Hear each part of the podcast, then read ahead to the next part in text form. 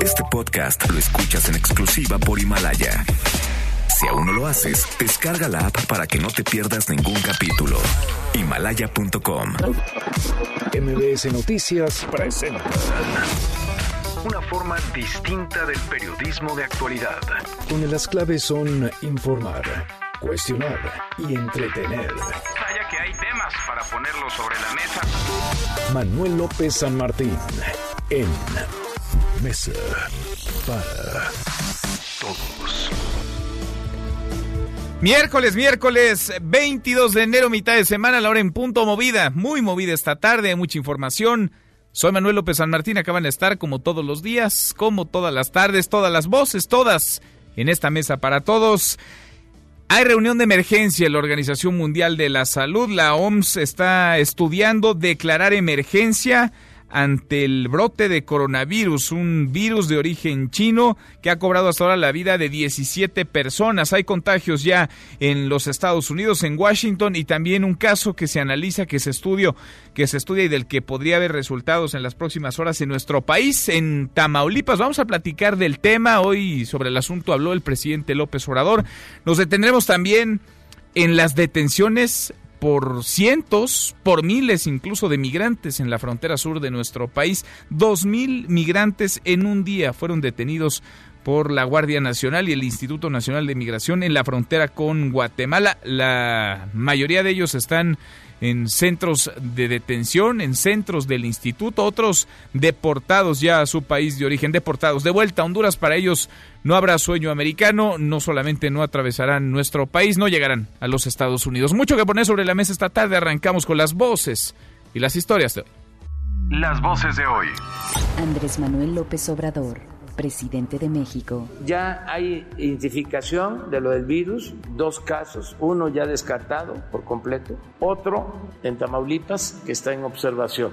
Sí, coronavirus, que estemos pendientes. Moisés Kalach, presidente y director general de Grupo Caltex. En pocas palabras, el tratado comercial no es suficiente para poder generar eh, que todas las inversiones vengan, pero sin duda es una piedra angular de la política económica y es una piedra angular de la confianza.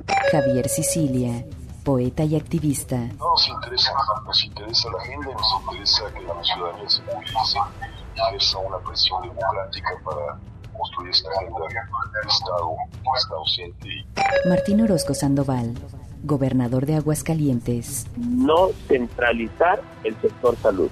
Ya podemos colaborar desde los estados con todas las reglas que nos pongamos de acuerdo, con incluso la gratuidad eh, gradual, pero no se centraliza la, el sector salud. Esa es la gran diferencia. Son las voces de quienes hacen la noticia, los temas que están sobre la mesa y estas las imperdibles de hoy le entramos a la información. México en alerta por la nueva cepa de coronavirus 2019 NCOV que hasta el momento ha cobrado la vida de 17 personas en China. Aquí en nuestro país, dijo el presidente en la mañanera, se detectaron dos casos, uno fue ya descartado, el otro está bajo observación. Se trata de un hombre de 57 años de edad, de origen asiático, con residencia en Reynosa, Tamaulipas, profesor de biología molecular del Instituto Politécnico Nacional. El pasado 25 de diciembre, él viajó a China, regresó a la Ciudad de México el 10 de enero, estuvo un día en las instalaciones del Politécnico aquí en la capital del país, por lo que al presentar tos seca y rinorrea, él mismo notificó a las autoridades de salud. Y ante esta situación, la Secretaría de Salud de Tamaulipas activó un protocolo de bioseguridad para la detección temprana de neumonías y síndromes de insuficiencia respiratoria severa sin que se hayan hasta ahora presentado casos sospechosos. Del tema habló en la mañanera el presidente López Obrador. Esto dijo. Que estemos pendientes como lo estamos. Lo del coronavirus está siendo atendido. Ayer ya se descartó un caso. Si tenemos más información, hoy se da a conocer. Desde el Foro Económico Mundial en Davos, en Suiza, Donald Trump llamó a la calma ante la llegada de la nueva cepa de coronavirus a Estados Unidos. Dijo que su país tiene un plan para contener este brote. En estos momentos, la Organización Mundial de la Salud estudia la posibilidad de declarar emergencia mundial. En cualquier momento habrá información, se la tendré. El mercado de pescados y mariscos de Wuhan, donde se cree que surgió este virus, es un sitio en el que se vende carne de animales como puercoespín, ratas, venados o serpientes. Aeropuertos de varios países revisan a los pasajeros. El Aeropuerto Internacional de la Ciudad de México está atento a las instrucciones de la Organización Mundial de la Salud. Y este tema, este asunto, este brote también alcanzó ya el ámbito deportivo. Debido a la nueva cepa de coronavirus, el Comité Olímpico Internacional canceló el torneo preolímpico de box en Wuhan, que se llevaría a cabo del 3 al 14 de febrero. En otro tema, padres de niñas y niños con cáncer del Hospital Infantil de México Federico Gómez anunciaron una protesta hoy por la tarde en la Terminal 1 del Aeropuerto Internacional de la Ciudad de México. ¿Por qué?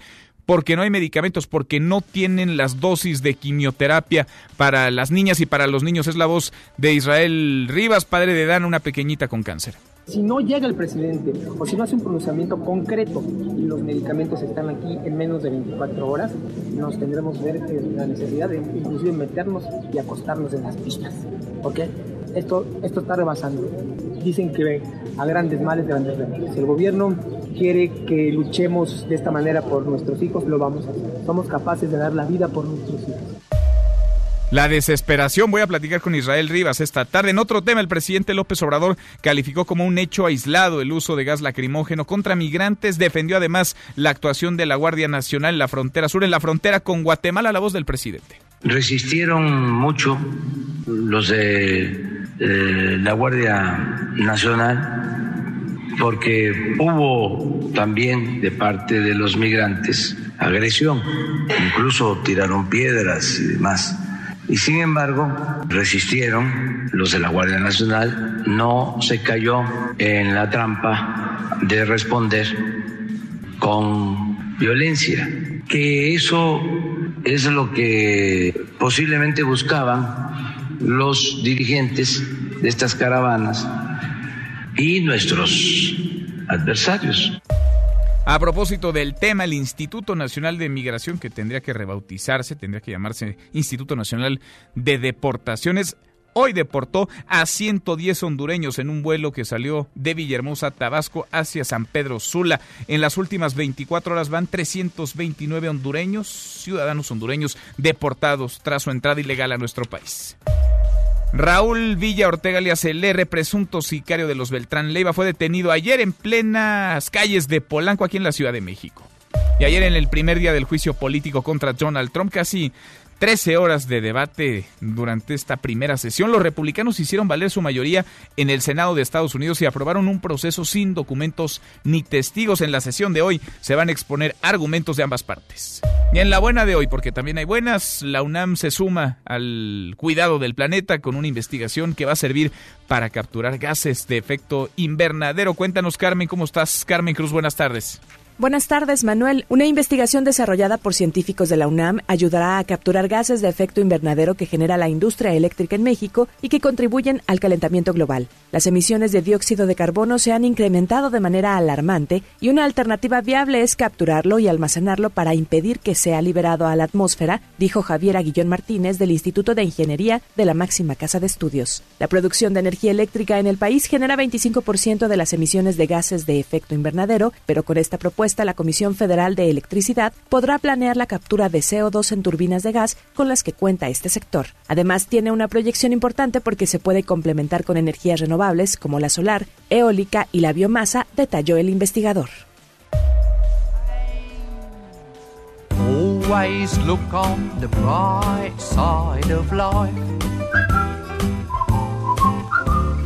Always look on the light side of life.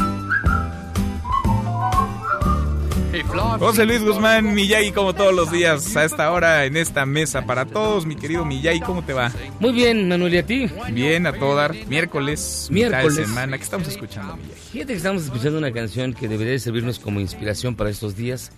Siempre ve el lado brillante de la vida. Ajá, en medio de esta medio de cepa que pasa y de esto que podría declararse por parte de la Organización Mundial de la Salud emergencia mundial. ¿Para qué comes por cuespín? Pues sí, Serpiente. ¿Para qué comes serpiente? Pero bueno, más allá de esto, estamos escuchando The Bright Side of Life. La canción la interpreta una agrupación cómica, un ensamble que se llama Monty Python.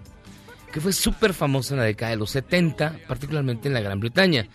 Y hoy se anunció que su líder falleció, Terry Jones, después de padecer demencia, pero que estaba bastante, bastante bien. De hecho, esta película, de donde viene esta canción, que se llama La vida de Brian, está considerada una de las mejores sátiras sobre la vida de Cristo que existen, porque ni siquiera habla sobre la vida de Cristo, es sobre un tipo que se llama Brian que nace exactamente el mismo día que Cristo.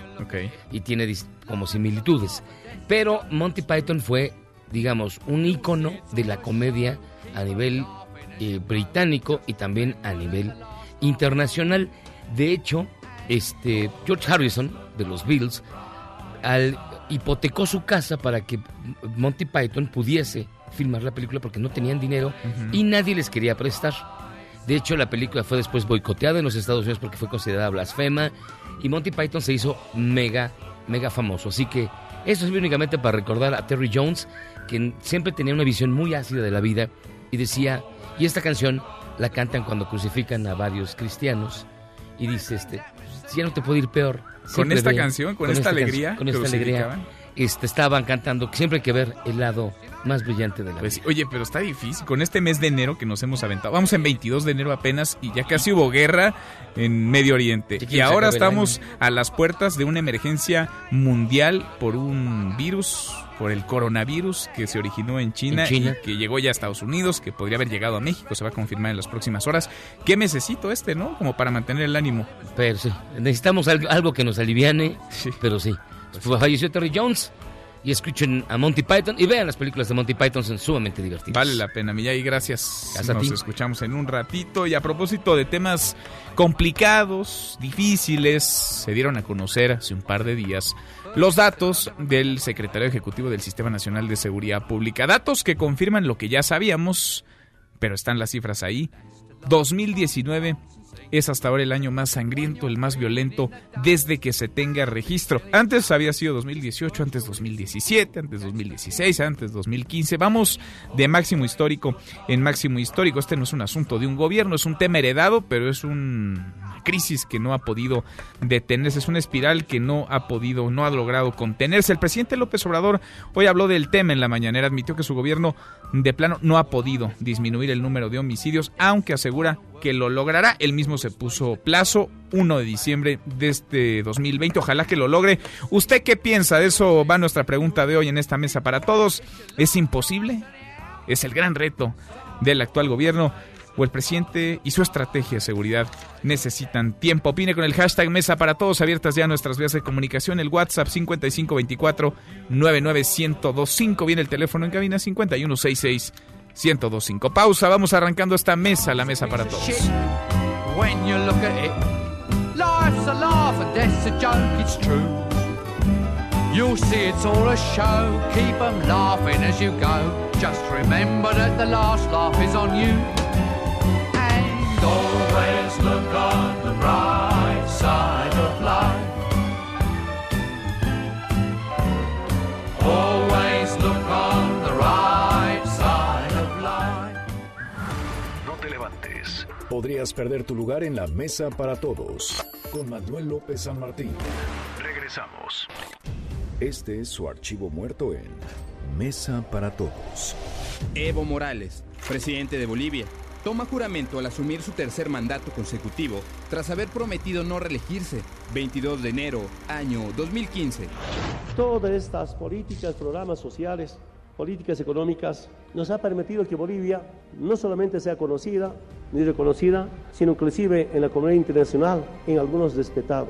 Eso no es regalo de Evo Morales ni de Álvaro, sino nuevamente quiero decirles, con esa experiencia sindical, esta es la lucha de otros movimientos sociales de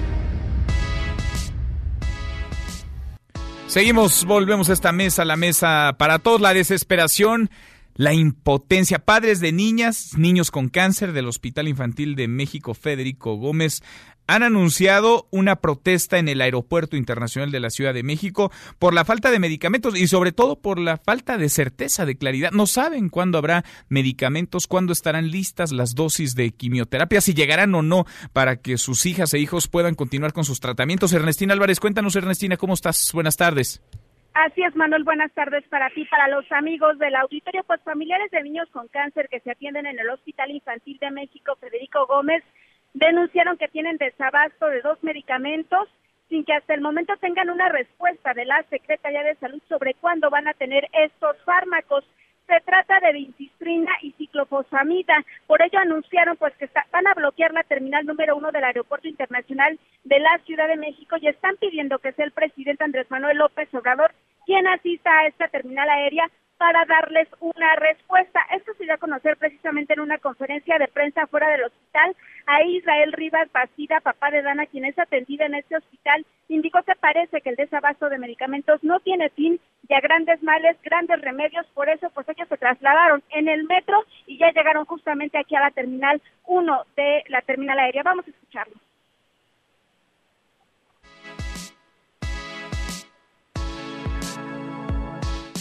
A ver, no tenemos ese audio, Ernestina, el de Israel Rivas. A ver si lo podemos recuperar. Eh, lo escuchábamos hace unos minutitos. Israel Rivas que decía incluso que los padres, las madres de los eh, niños y niñas con cáncer estarían dispuestos a acostarse en las pistas del Aeropuerto Internacional de la Ciudad de México. Esto decía Israel Rivas. Si no llega el presidente o si no hace un pronunciamiento concreto y los medicamentos están aquí en menos de 24 horas, nos tendremos ver la necesidad de inclusive meternos y acostarnos en las pistas. ¿Ok? Esto, esto está rebasando. Dicen que a grandes males, grandes remedios. Si el gobierno quiere que luchemos de esta manera por nuestros hijos, lo vamos a hacer. Somos capaces de dar la vida por nuestros hijos. Ernestina. Los padres denunciaron que llevan 15 días sin los medicamentos y este desabasto afecta al 90% de los pacientes infantiles oncológicos, que son 500 los que se atienden precisamente en este hospital. A su llegada recibieron una llamada del subsecretario de Gobierno, pero de la Ciudad de México. Ellos les comentan que este medicamento llamado vincristina ya llegó, que ellos ya están garantizando el desabasto, pero pues ellos señalan que falta todavía otro medicamento de saber si efectivamente van a aplicar las dosis y en ese momento pues ellos estarían viendo qué acciones van a realizar aquí en la Terminal 1, donde hay que decirlo pues son resguardados por elementos de seguridad que pues son de la policía bancaria y algunos de esta terminal.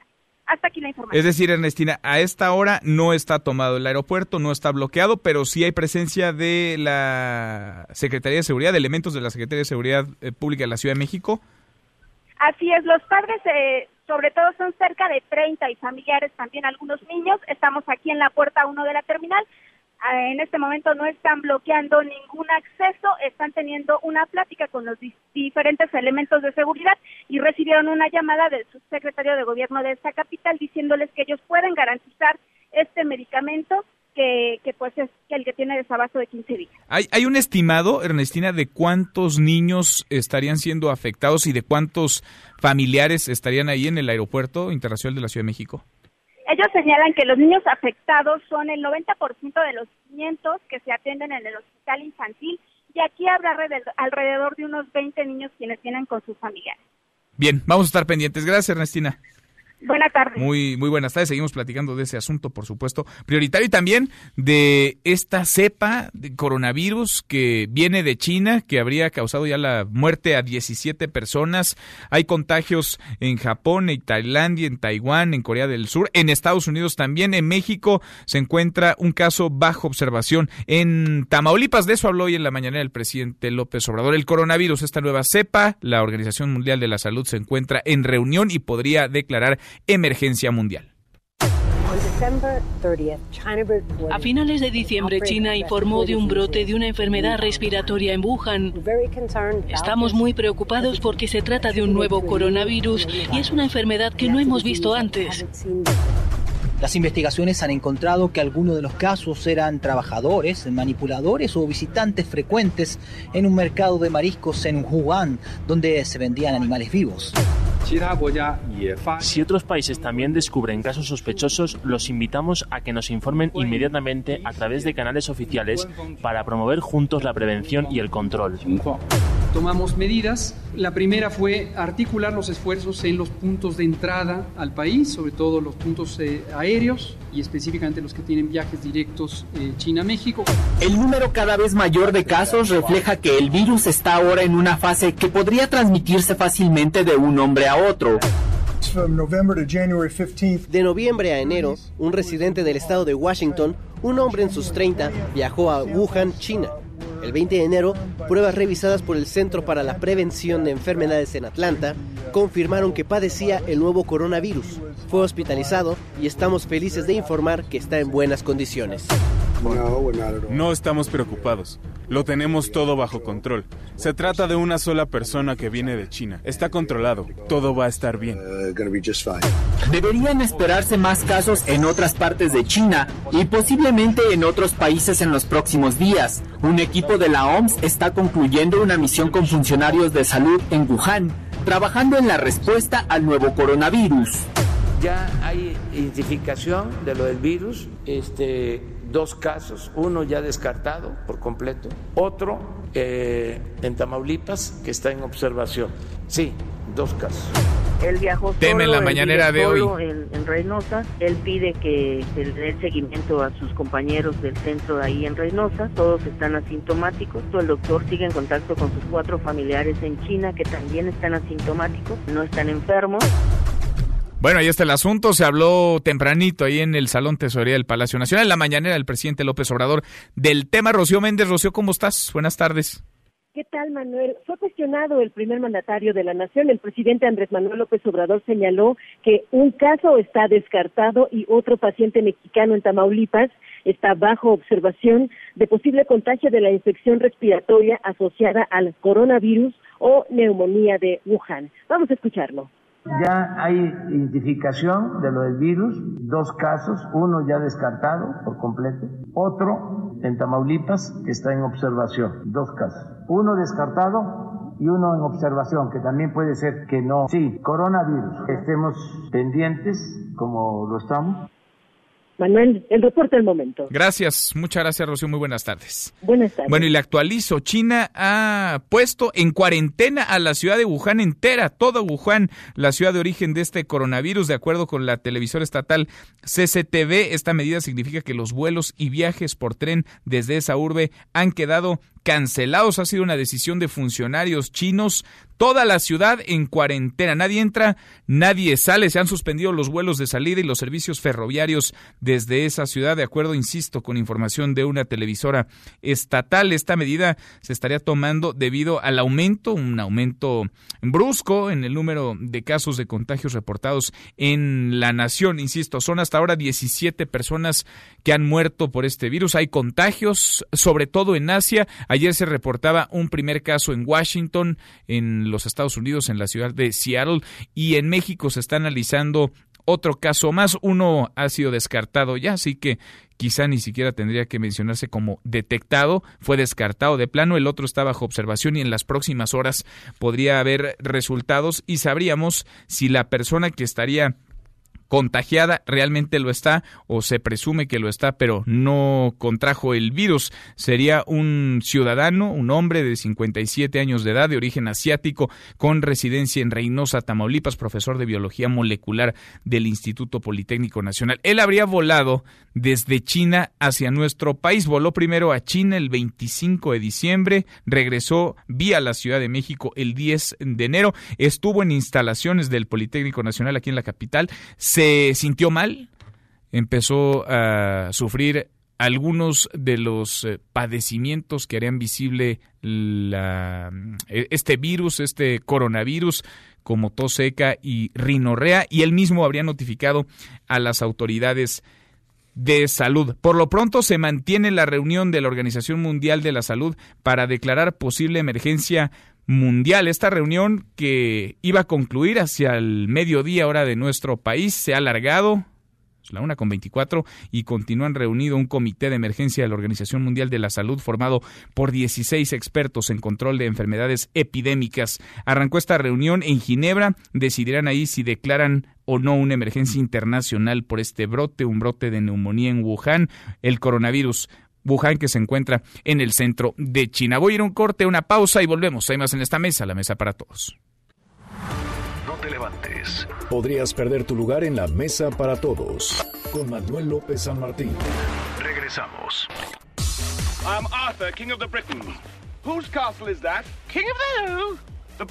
Murió Terry Jones a los 77 años. Actor, cineasta y miembro de Monty Python, Jones fue diagnosticado hace unos años con demencia, pero siempre mantuvo el buen humor, según informó su familia. Jones es recordado, entre otras cosas, por dirigir el clásico La vida de Brian de 1979. Seguimos, volvemos a esta mesa, la mesa para todos. Le decía, atentos todos por el coronavirus, este brote que se da en Wuhan, en el centro de China. Hasta ahora el número de contagios supera los 440, 17 personas han fallecido. Se mantiene un comité de emergencia de la Organización Mundial de la Salud reunido, está conformado por 16 expertos en control de enfermedades epidémicas. Podría derivar esta reunión en una declaratoria de emergencia global internacional. En México hay un caso que se analiza y que se estudia, un caso de posible contagio que se mantiene bajo observación en Tamaulipas. Vamos hasta Tamaulipas contigo, José Alfredo. ¿Cómo estás, José Alfredo Lisiaga? Muy buenas tardes. Muy buena tarde, Manuel. Muy buena tarde al auditorio. Efectivamente, como lo comentas, será hasta este sábado cuando la Secretaría de Salud de Tamaulipas confirmará o descartará el posible primer caso de coronavirus en la entidad y en todo caso pues también en México. Gloria Molina Gamboa, secretaria estatal de salud, dijo que entre 36 y 72 horas el Instituto de Diagnóstico y Referencia Epidemiológicos emitirá los resultados del laboratorio que se practicaron al paciente de origen chino que está hospitalizado en Reynosa. Se trata de un médico de 57 años con residencia habitual en Reynosa y que viajó en diciembre a su país de origen. Escuchemos. Este es un caso de un paciente de 57 años, un postdoctorado en biología molecular de origen chino, que acude a la ciudad de Wuhan, en China, donde tiene familiares, cuatro familiares que él visita del 25 de diciembre al 10 de enero, que hace su regreso a la ciudad de Reynosa. Eh, empieza con sintomatología antier, Manuel, comentarte que la Secretaría de Salud confía que los resultados darán negativo toda vez que la familia del paciente en China está sana y no presenta sintomatología del coronavirus. Escuchemos vive solo, que viajó solo y que simultáneamente estamos haciendo, que no les comenté hace rato, el estudio de casos de contacto. Este doctor, postdoctorado en biología molecular, trabaja en el Centro de Medicina Genómica del Instituto Politécnico Nacional de Reynosa y bueno, tuvo contacto con aproximadamente 7, 8 de sus colegas y alumnos de tesis que estamos ya en, en investigación. Hasta ahorita todos están asintomáticos, es el reporte que tenemos. Con este caso sospechoso, la Secretaría de Salud activó la alerta sanitaria en todos los hospitales de Tamaulipas. También hizo un llamado a las personas que tengan sintomatología como de influenza, dijo, que acudan de inmediato a los centros eh, de salud para ser atendidos. Manuel, es el reporte a esta hora de la tarde desde Tamaulipas. Estamos, estamos pendientes. Gracias, José Alfredo. Muchas gracias. Buenas tardes. Buenas tardes. Nosotros vamos llegando a la media, casi la cruzamos la hora con 29. Le entramos a un resumen con lo más importante del día. Resumen nacional. Bueno, vamos hasta la frontera sur de nuestro país, la frontera entre México y Guatemala. Ahí están cientos, si no es que miles de ciudadanos centroamericanos, hondureños la mayoría, intentando cruzar hacia México. Hay una situación de tensión, ha habido roces, choques, enfrentamientos en las últimas horas y días. Luis Zárate, Luis, ¿cómo estás? Buenas tardes. ¿Qué tal? Muy buenas tardes, Manuel, auditorio de Mesa para Todos. Estamos aquí precisamente en la ciudad de Tecunumán, Guatemala. Nos encontramos frente a la casa del migrante. Aquí es donde se les está dando alimentos, dos alimentos diarios a más de tres mil personas que provienen principalmente de Honduras, que provienen de Honduras y también de El Salvador. En estos momentos incluso están llegando diversos contingentes de, de, El Salvador y de otras partes de Centroamérica que poco a poco iremos registrando. Eh, se encuentra aquí con nosotros una persona eh, que proviene de, de Honduras y que nos permite, que nos permite, este, te lo, te lo pongo al aire para que tú lo puedas entrevistar al respecto. Gracias, gracias Luis. Muy, muy buenas tardes. ¿Con quién hablo? Buenas tardes. Mucho gusto, le habla Carlos Amador, pues somos de origen del país de Honduras, ciudad de Puerto Cortés y somos integrantes aquí de la caravana 2020. Gracias, eh, Carlos, por platicar con nosotros. ¿Cuándo salieron ustedes de Honduras? ¿De qué ciudad de Honduras partieron? Sí, correcto. Estamos aquí hace como más de una semana. Tenemos que estar aquí en la ciudad de, en el país de Guatemala, perdón. Pues la gente está motivada, pues, a ingresar al país de México. Ah, pues entendemos que ha habido conflictos, ha habido disturbios eh, pues han habido golpeados, eh, simplemente pues mujeres y niños pues se han atendido con problemas de salud, han estado en una situación comprometida. Eh, la, el país de Guatemala está atendiendo con los de Cruz Roja, pues han atendido a niños y como mujeres golpeadas aquí en el país de Guatemala. ¿Ustedes buscan llegar a los Estados Unidos o quedarse en México?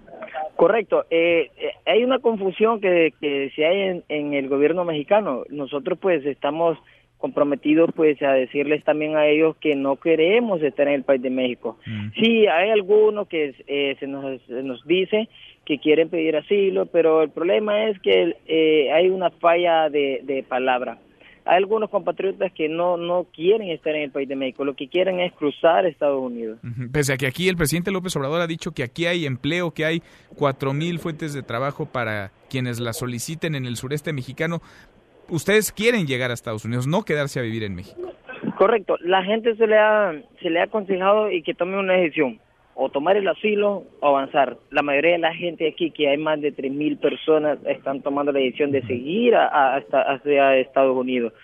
entiendo que hay prometición de, de trabajo. Lo único que el problema es aquí, les voy a explicar que espero que pues los noticieros y medios de comunicación escuchen lo que se les va a explicar, se les va a decir. Lo siguiente es, eh, nosotros como compatriotas hondureños hemos tenido eh, el apoyo de ACNUR, gracias a ello pues hemos tenido pues el apoyo de donde, donde se puede dormir y comer. El único problema es que al día que se salió para hacer el intento del cruce, eh, nosotros fuimos al portón incluso a hablar pacíficamente con el miembro de inmigración. Estuvimos hablando, estuvimos hablando en orden. Eh, eh, para mí, y nosotros hemos recibido grandes mensajes, que esta es la mejor caravana pacíficamente que hay. Ahora, se nos, nos abordamos al conflicto por lo mismo porque nos estuvieron prometiendo dos horas, les vamos a dar respuesta, una hora les vamos a dar respuesta, otra hora, y nunca hubo una respuesta que realmente nos eh, dieron una significación. Lo único que tenemos un problema aquí en Guatemala es que no tenemos apoyo del derecho humano. Eh, si usted estuviera en ese conflicto, hubiera eh, la Guardia Nacional, que estoy totalmente avergonzado con ellos, golpearon a niños como a mujeres y como a miembros de hondureños eh, fueron totalmente golpeados. No somos una guerra, somos compatriotas, somos amigos, somos nación. Eh, eh, México habla de leyes reglamentos, pero sin embargo las han rompido. ¿Dónde está el derecho del inmigrante? ¿Dónde está el derecho de transitar libremente en el país mexicano? ¿Están, no, lo vemos. ¿Están ustedes conscientes de lo que ha dicho el, convenio, firmado. el presidente Carlos de que no podrán transitar libremente por México? ¿No, ¿No les será permitido libre tránsito en nuestro país? ¿Están conscientes de eso que ha dicho el presidente López Obrador? Sí, es difícil. Es difícil que el país mexicano pues nos diga que no. Pero ¿dónde está el derecho del artículo que nos diga que nosotros podemos transitar libremente? No en la forma de que eh, nosotros respetamos sus leyes, estamos totalmente a la orden de respetar, pero sabemos una cosa que México firmó el convenio internacional sobre la transición de inmigración. ¿Cuántos migrantes, cuántas personas se encuentran en el sitio en el que usted está, Carlos? Aquí en la casa de ahorita de migrantes vemos una cantidad de como de unos 3.500, casi a 4.000 personas. 3.500. ¿El gobierno mexicano los va a querer deportar? Pues la verdad, la verdad, pues hay algunos que sí están retirando el país, eh, otros pues estamos a la espera de que haya una noticia pues positiva, pero lo que estamos tratando de que que el pueblo, no solo el pueblo, sino que el gobierno se toque el alma, el corazón. Hay niños, hay madres, hay mujeres embarazadas que no les están dando el apoyo. Sin embargo, ni los derechos humanos están aquí con nosotros. Carlos, le agradezco mucho estos minutos. Gracias por platicar con nosotros esta tarde. Gracias. Es Carlos, es uno de los migrantes hondureños, uno de tantos, tres mil nos dice él más o menos en este centro de detención del Instituto Nacional de Migración.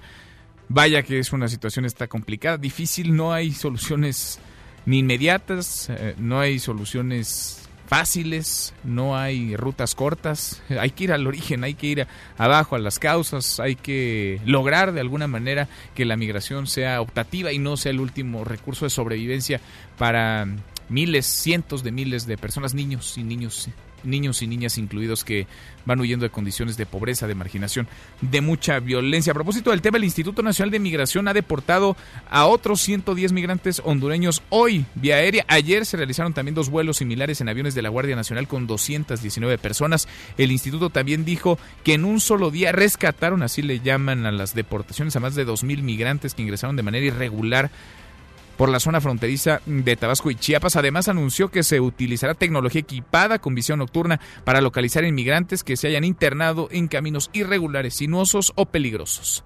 Hoy en la mañanera, el presidente López Obrador reconoció que en los últimos días ha aumentado el índice delictivo y de homicidios. Escuche por qué nos tocó todavía la resaca, es decir, el saldo de una política equivocada, pero además corrupta en materia de seguridad. Pruebas, pruebas, pruebas, pruebas, pruebas. ¿Cómo se llama el que está preso? Genaro Luna, García Luna. Pruebas, pruebas, pruebas. Genaro García Luna. Ya, ¿para qué hablamos más? Bueno, y en otro asunto, en otro tema, durante el año pasado, el gobierno federal, el gobierno de la 4T, incumplió con algunas, no pocas solicitudes de información. Cuéntanos, Hatsiri, ¿cómo estás? Hatsiri Magallanes, muy buenas tardes. Gracias, Manuel. Buena tarde. Durante 2019 se registró una caída de más del 2% en el cumplimiento de solicitudes de información de parte de sujetos obligados, tal es el caso del gobierno del presidente Andrés Manuel López Obrador. Así lo reportó el comisionado del INAI, Joel Salas. En entrevista precisó que mientras en 2018 se registró un cumplimiento del 98%, para 2019 bajó al 97.2%, siendo los principales factores el cambio de administración, además que no se está documentando el ejercicio de gobierno. Detalló que durante el gobierno de Felipe Calderón fueron declaradas 3.850 inexistencias, con Enrique Peña Nieto 5.659 y al corte de diciembre del 2018 a noviembre del 2019, ya con el presidente López Obrador, son 14.801 inexistencias.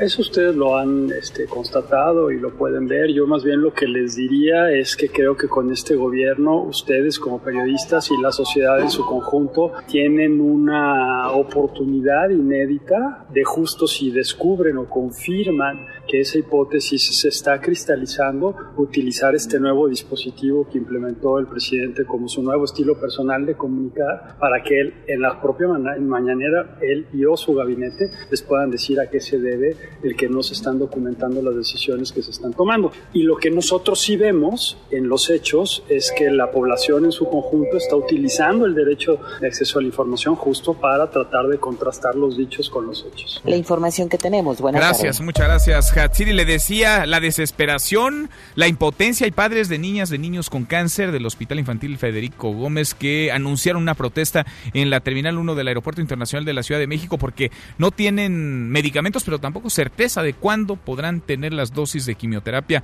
sus hijas e hijos. Ernestina Álvarez, vamos contigo de nuevo al aeropuerto. ¿Cómo van las cosas? ¿Hay un bloqueo ya? Así es, Manuel, te saludo de nueva cuenta a ti y al auditorio. Pues los familiares de niños con cáncer que se atienden en el Hospital Infantil de México, Federico Gómez, bloquean ya la avenida de la Terminal 1 del aeropuerto, justo donde los automovilistas llegan a dejar a sus familiares o bien por ellos. Esta se encuentra completamente bloqueada. Ahorita eh, personal de tránsito y de este aeropuerto están tratando de dar viabilidad porque simplemente llegaron, cerraron y pues aquellos que ya no pudieron pasar eh, están pues incluso reclamando y algunos han increpado incluso aquí a los padres. Ellos también, los padres, están denunciando que es una burla de parte de las autoridades federales y estatales que les digan que ya tienen abasto de un medicamento llamado vincistrina, uno de estos oncológicos para atender a sus hijos justo cuando amenazaron con tomar estas instalaciones de la Terminal 1 del aeropuerto. Señalan que no se van a retirar hasta que alguien les garantice que esto no vuelva a ocurrir, que todos los medicamentos que ocupan sus hijos se tengan a tiempo y no se van en la necesidad de tomar vialidades primarias como esta el reporte que Gracias, muchas gracias Ernestina, muy buenas tardes. Buenas tardes. Escuchamos hace unos minutitos las palabras de Israel Rivas, padre de Dan, una pequeñita con cáncer, decía que si era necesario podrían irse a acostar incluso a las pistas del aeropuerto. Están desesperados. Israel, gracias por platicar con nosotros. ¿Cómo estás? Muy buenas tardes. Como siempre, Manuel, muchas gracias a tus órdenes. Buenas tardes. Cuéntanos qué los lleva a tomar esta decisión, a bloquear el acceso a la Terminal 1 del aeropuerto, Israel.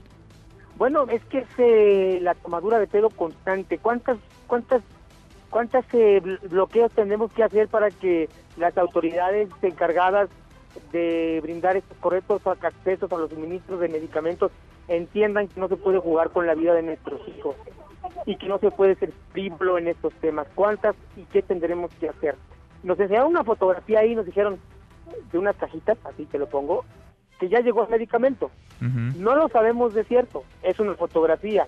Casualmente, cuando íbamos a decidir tomar aquí y o realizar este bloqueo, a mí me parece sospechoso. Que en el justo instante me dijeron, ya está el medicamento. Dos, si es así, lo que pasa siempre es que al Federico Gómez le avientan el medicamento para que nos callemos, porque la mayoría de los papás revoltosos, como nos dice el gobierno, somos de ahí.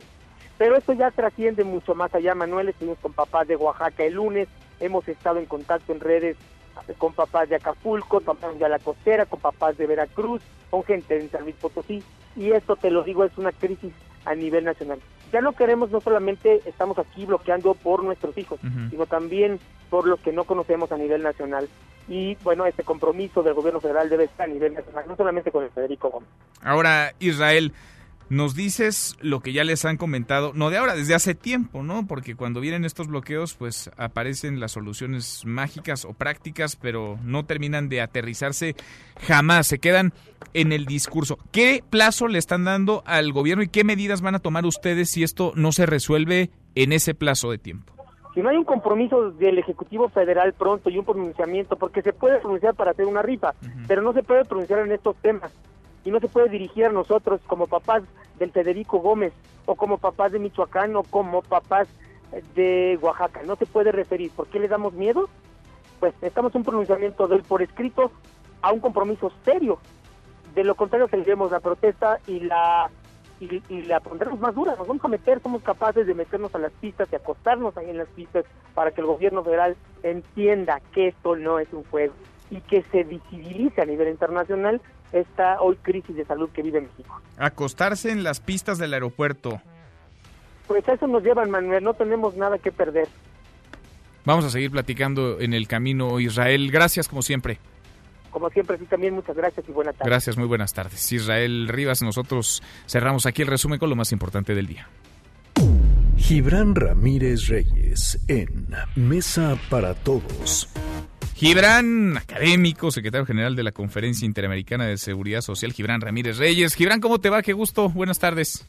Todo muy bien. ¿Tú qué tal? Bien, a todo dar. Oye, ahí te mandan un mensaje. A ver, el presidente de la Comisión Nacional del Sistema de Ahorro para el Retiro de la CONSAR, Abraham Vela, dice que las iniciativas para reformar el sistema de pensiones que han presentado el PT y tú no pasan la prueba de la risa, Gibran. ¿Cómo está eso? Mira, la verdad es que las cosas de quien vienen, este señor es el que se vuelve loco en Twitter y dice que los que queremos modificar el sistema de pensiones somos los que no le echamos ganas, que porque esos son los que no se pensionan. Mm. Pero creo que el hecho de que haya tenido que pronunciarse es un buen síntoma. Fíjate, Manuel, el año pasado se presentó una iniciativa, la Secretaría de Hacienda, para modificar eh, la administración de los fondos para el retiro. Era una iniciativa mala que de la que alguien convenció al presidente de la República, que sin embargo escuchó las críticas y la frenó. Ellos le querían llevar eh, desde la CONSAR, desde la unidad de pensiones, desde Hacienda, querían llevarle de regalito a la Asociación Mexicana de Afores a su convención del año pasado esa iniciativa aprobada. Pero muchos señalamos que no era conveniente y el presidente decidió que se mandara a estudio y que se formara un grupo plural para trabajar el asunto. Vela se está aferrando a mantener el sistema de afores que hace ricas a unas cuantas administradoras y que empobrece a los trabajadores. Lo que pasa es que ya no tenemos tiempo. El próximo año estarán en situación de retirarse 90 mil personas. De esas personas, solamente 15 mil alcanzarán una pensión mínima, un salario mínimo. Y las demás les van a dar sus ahorros de todos estos años y le van a decir, eso es lo que para usted no le alcanza para tener una pensión. Arréglese. Van a tener que comprar con el dinero que les entreguen carteles y plumones para ir a protestar. Eso se puede hacer una crisis social como se ha hecho en muchos países. Y el señor Vela se lo toma a juego porque para él lo único serio es que sigan mandando las administradoras de fondos. ¿Y está del lado de ellos? Es decir, ¿juega en esa cancha, juega con esa playera? ¿Tiene equipo, tiene bando? Yo creo que están trabajando de manera coordinada la unidad de pensiones, la CONSAR, eh, y la Asociación Mexicana de Afores. Digo, aquí hacen como que están en desacuerdo, pero en lo fundamental han estado de acuerdo y no no podemos tener ese sistema. Nosotros sostenemos que hay que ir a un a un sistema mixto donde haya una parte garantizada por el Estado. Se tiene que discutir en sus detalles. Nosotros vamos a hacer cálculo actuarial en la conferencia interamericana. Ya tenemos los trazos gruesos del diseño institucional y vamos a poner nuestra propuesta sobre la mesa con toda seriedad. Ya hay una nota técnica publicada en la página de la CIS, yo la cuelgo en Twitter eh, al rato para los que nos escuchan. Pero el hecho es que hay que entrarle al tema, nada más que cada vez que se le entra desde un lugar que no sea el neoliberalismo, estos neoliberales que siguen ahí, ahí enquistados en la CONSAR, en la unidad de pensiones de Hacienda, se enojan. Oye, Gibran. descalifican en vez de discutir los argumentos. Esta propuesta iría en el sentido, ayúdanos a entenderla, de revertir la privatización del sistema de pensiones o no. Sí. ¿Sí? Sí, hay que revertirlo gradualmente. Tiene que haber, puede haber un componente de ahorro voluntario que administren las AFORES, pero lo fundamental tiene que estar en manos del Estado. Y no, no solamente lo planteamos desde la CIS y desde el Partido del Trabajo. A Vela le resulta muy fácil descalificar esa propuesta porque la plantea Gibran Ramírez y el Partido del Trabajo, y entonces esos han de ser comunistas o algo así, ¿no? Pero no, la OIT y la CEPAL, decenas de especialistas, han planteado rutas para desprivatizar, porque en la mayoría de los países donde se ha implementado este sistema ha fracasado. El 60% de los países que transitaron a un sistema de pensiones privado han terminado por revertirlo.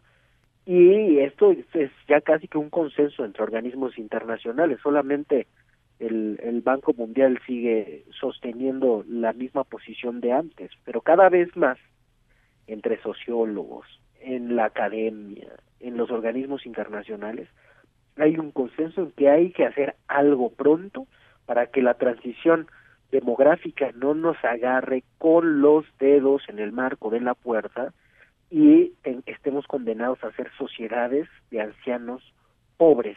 Mm. ¿Tú te sostienes entonces, Gibran? ¿Va esto en serio?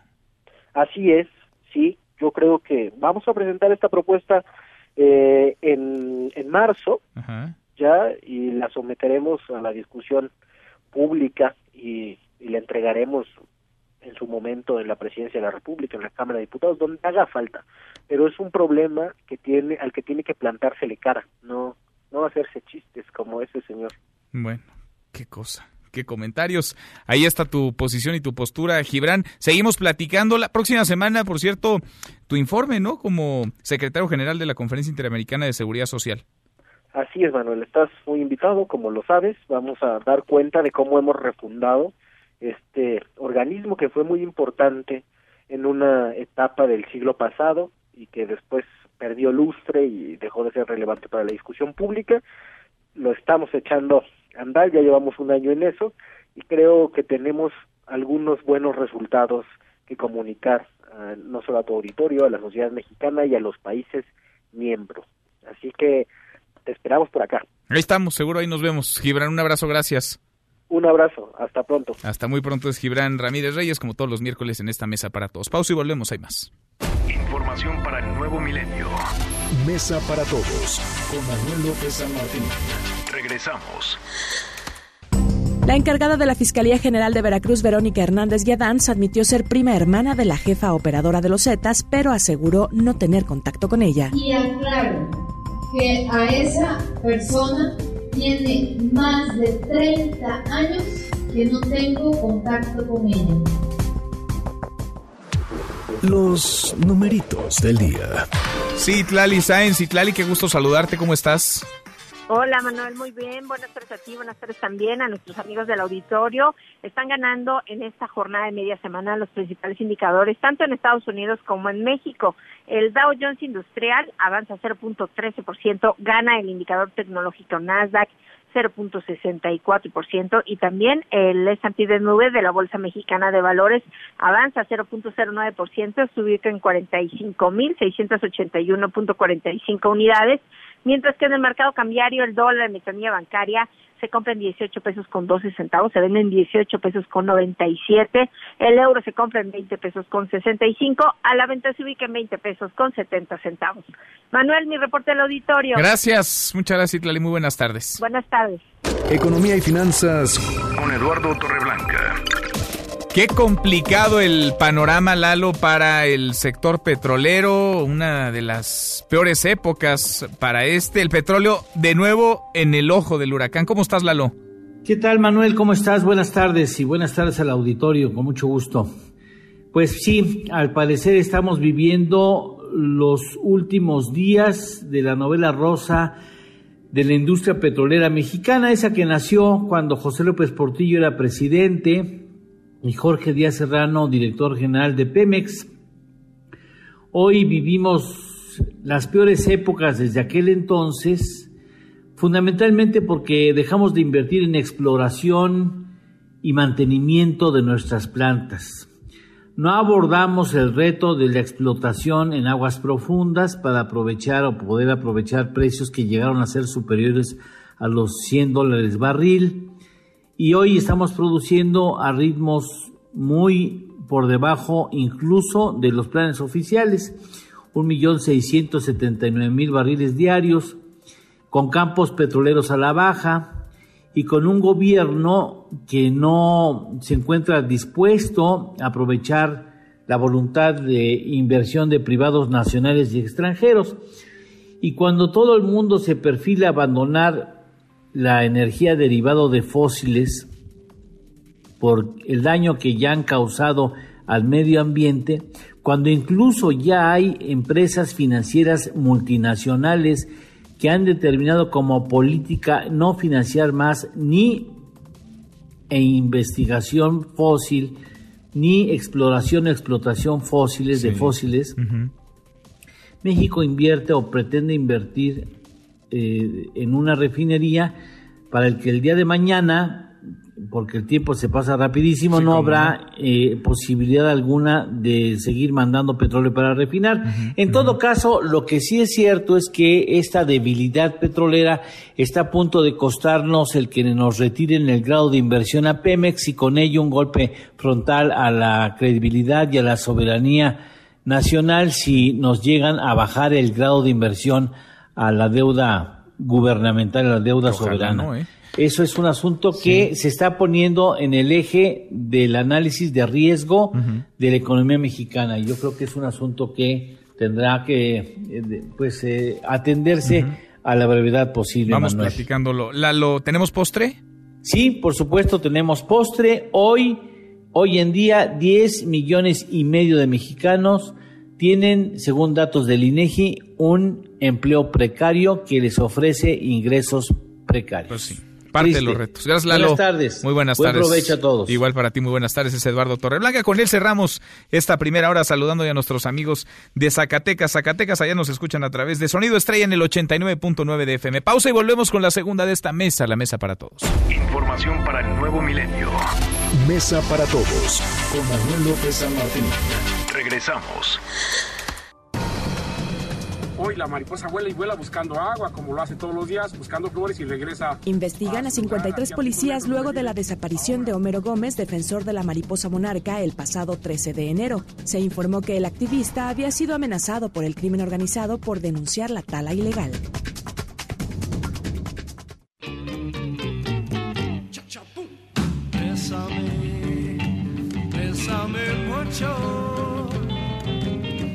I hear music divine. So, love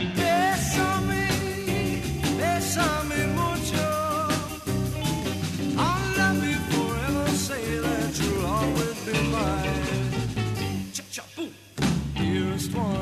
Arrancamos esta segunda hora. Gracias que nos acompañes. La hora con cuatro minutos. Mitad de semana, miércoles. Un miércoles intenso, movido, un miércoles con muchísima información. Soy Manuel López San Martín, revisamos las redes, cómo se mueven las cosas en Twitter de las redes, esta mesa, la mesa para todos.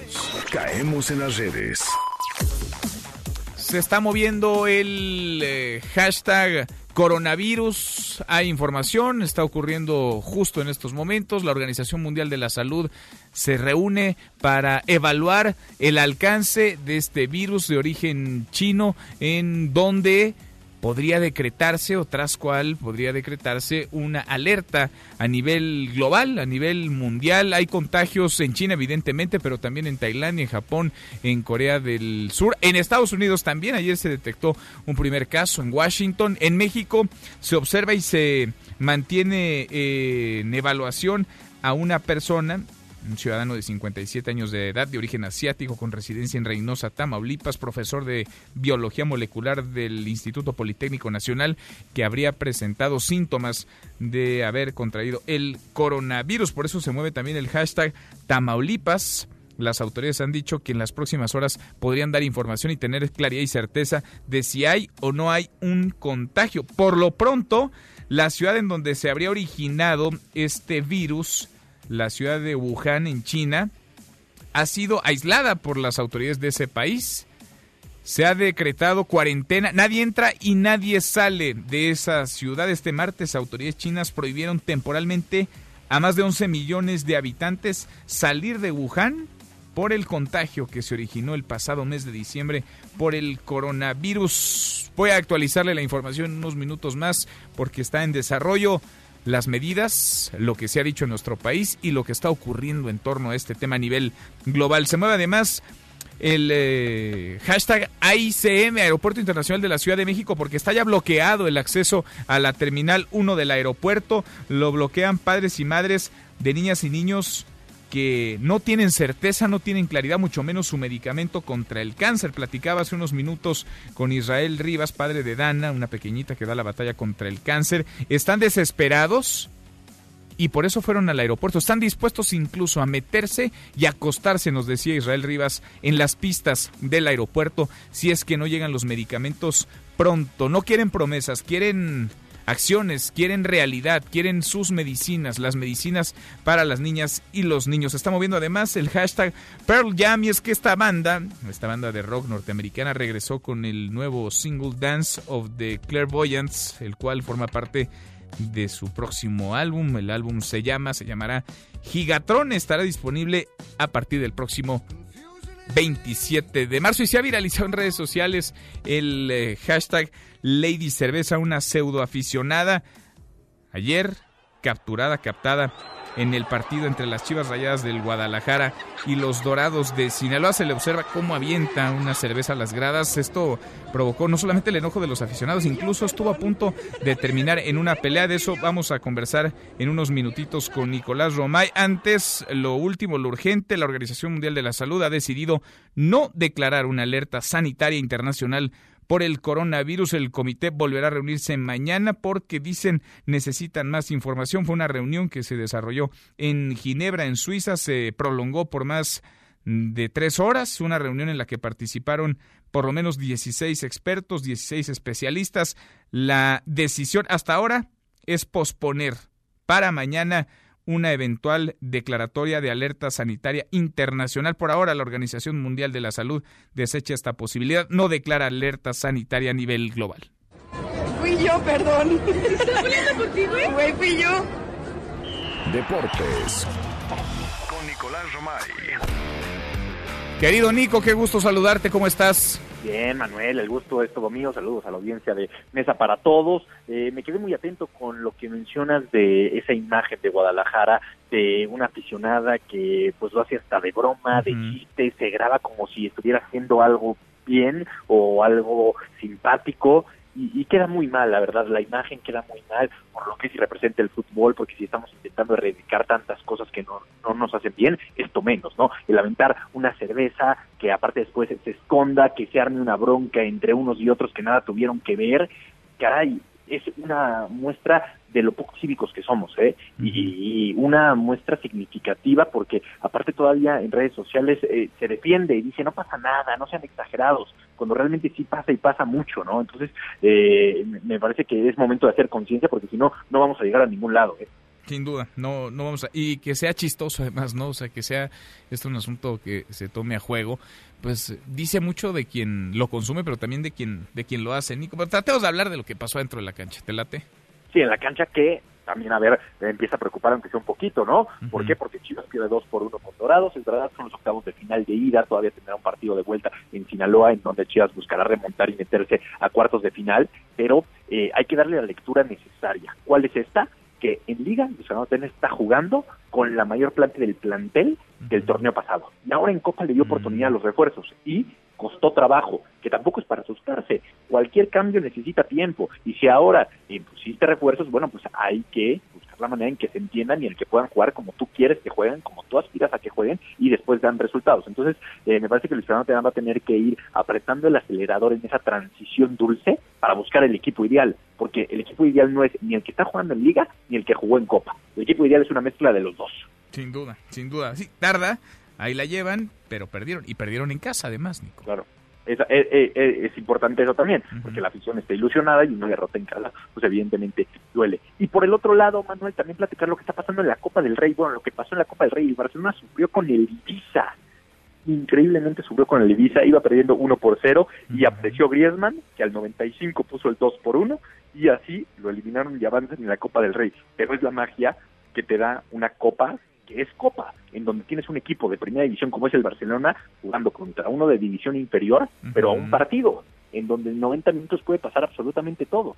que pongan a sufrir a un equipo grande, grande como dice el Barcelona. Esa es la magia de, de la Copa. Ese tipo de, de partidos son los que decididamente emocionan e ilusionan a, a los aficionados. Y ahorita está jugando el Madrid contra unionistas de Salamanca, el Real Madrid, 0 por 0, arranca el partido. Entonces, veremos si el Real Madrid sufre igual que el Barcelona. Vamos a estar pendientes. Nico, hay mucho fútbol, ¿no? No para el fútbol, No pero para. tampoco para el tenis. Está el Australian Open 2020. Bien Rafael Nadal, que sufrió de alguna manera, pero, hombre, termina avanzando Rafa Nadal, como es de costumbre, y es el número uno del mundo. Rafa está en un nivel espectacular y cada vez se mantiene mejor. Lo que pasa ya con eh, tipos como Rafael Nadal, como Roger Federer, es que deciden qué torneos jugar, deciden en dónde gastar sus energías y por eso tienen los resultados que tienen. Sin duda. Nico, en un ratito los escuchamos con el detalle, con el análisis de todo esto. Hay un buen de información. Gracias. Muchísimo, Manuel. Los esperamos tres de la tarde en Marca Claro. Abrazo, gracias Nicolás Romay con los deportes. Vamos a ir un corte. Antes, vamos con lo último. Conferencia en la Organización Mundial de la Salud. Se ha mm, tomado la decisión de no declarar, no por ahora, una alerta sanitaria internacional por el coronavirus. Inder Bugari, Inder, cuéntanos cómo estás. Gusto en saludarte. Buenas tardes, noches para ti Buenas- allá en Europa.